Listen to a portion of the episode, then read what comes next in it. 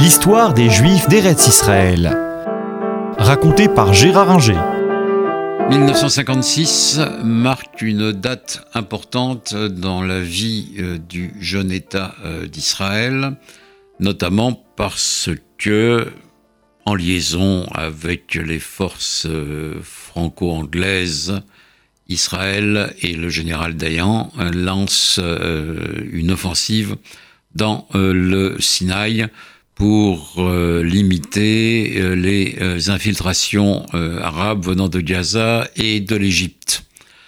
Je ne vais pas insister sur cet aspect des choses car en nous intéressons aux populations d'Israël et aux juifs de l'État d'Israël, euh, plus qu'aux événements politiques, parce que sinon, il nous faudrait multiplier par trois ou quatre le nombre des émissions. Mais euh, cette offensive israélienne, qui est un succès euh, militaire, mais un échec politique, Israël doit en effet évacuer rapidement le Sinaï sous la pression russe, mais également américaine. On a parfois tendance à oublier que les États-Unis ne sont pas toujours les alliés indéfectibles d'Israël. Euh, l'évacuation euh, se fait, mais entraîne en fait le départ de la quasi-totalité des Juifs égyptiens. Ces Juifs égyptiens qui avaient connu déjà des difficultés en 1948 au moment euh, de l'attaque arabe contre le jeune État, sont obligés d'abandonner euh, pour la plupart tous leurs biens et euh, de quitter l'Égypte euh, où il y avait des juifs depuis à peu près l'époque de domination perse, c'est-à-dire 500 avant Jésus-Christ. et cette communauté prospère, très souvent francophone, doit partir. Une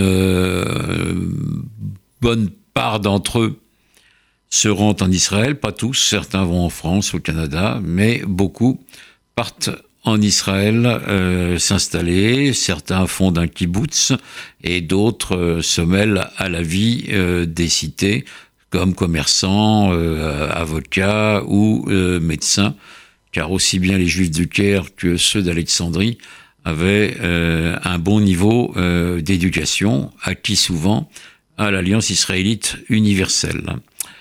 1956 marque aussi euh, l'indépendance de la Tunisie et du Maroc. Ça ne signifie pas nécessairement que euh, ces juifs euh, tunisiens et marocains se rendent immédiatement en Israël. beaucoup attendent de voir les choses évoluer et puis une immigration clandestine se fait, notamment à partir du Maroc, euh, mais ça se traduit comme toute immigration clandestine par des drames. Euh, un navire quittant les côtes marocaines euh, fait naufrage, le Pisces, avec de nombreux juifs à bord qui périssent.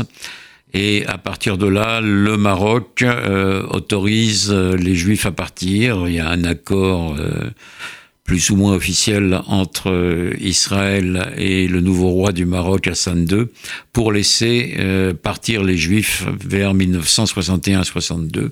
Et beaucoup d'entre eux vont aller euh, en Israël, rejoindre ceux qui étaient partis avant. Je vous rappelle que à l'époque, on avait interdit aux Juifs de plus de 35 ans qui n'avaient pas de métier, etc., de partir pour Israël. Mais là, les portes s'ouvre euh, et euh, la plupart des juifs euh, du Maroc qui ne rejoignent pas la France ou le Canada rejoignent Israël dans les années entre 62 et 60, 66, 67. Il en va de même pour les juifs de Tunisie, qui également rejoignent pour beaucoup Israël, mais également pour beaucoup la France, à laquelle euh, bon nombre de juifs tunisiens étaient euh, très euh, attachés. Leur intégration en Israël ne se fait pas plus facilement que, les autres, que celle des autres juifs séfarades venus auparavant. Beaucoup de juifs marocains vont vers Ashdod et Ashkelon ou dans des villes de développement Et euh, l'intégration n'est pas facile, loin de là. Ils ne bénéficient pas de beaucoup d'aide de la part des autorités. Et c'est un phénomène qui va créer euh, des difficultés qu'on va bientôt euh, retrouver. C'est peut-être un peu moins net pour les juifs tunisiens, mais globalement, c'est la même chose, les juifs tunisiens étant moins nombreux euh, que les juifs marocains. C'est d'autant plus compliqué pour ces juifs d'Afrique du Nord que la situation économique euh, d'Israël n'est pas très bonne dans les années, au début des années 60 et que euh, on assiste à ce qu'on appelle une yérida, à un départ de certains Israéliens vers les États-Unis, euh, vers l'Europe occidentale quand ils le peuvent.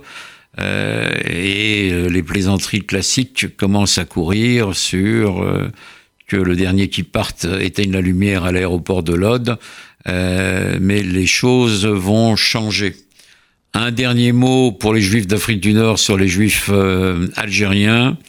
La quasi-totalité d'entre eux qui ont la nationalité française partent vers euh, la France et non pas vers Israël. Les Israéliens en seront fort maris, il y aura des procès symboliques qui seront faits aux juifs algériens, mais vu l'accueil que les quelques juifs sionistes d'Algérie reçoivent en arrivant euh, en Israël, il ne faut pas s'étonner que la quasi-totalité de ces juifs algériens, qu'ils soient d'Alger, d'Oran, de Constantine ou d'ailleurs, aillent vers la France à cette époque.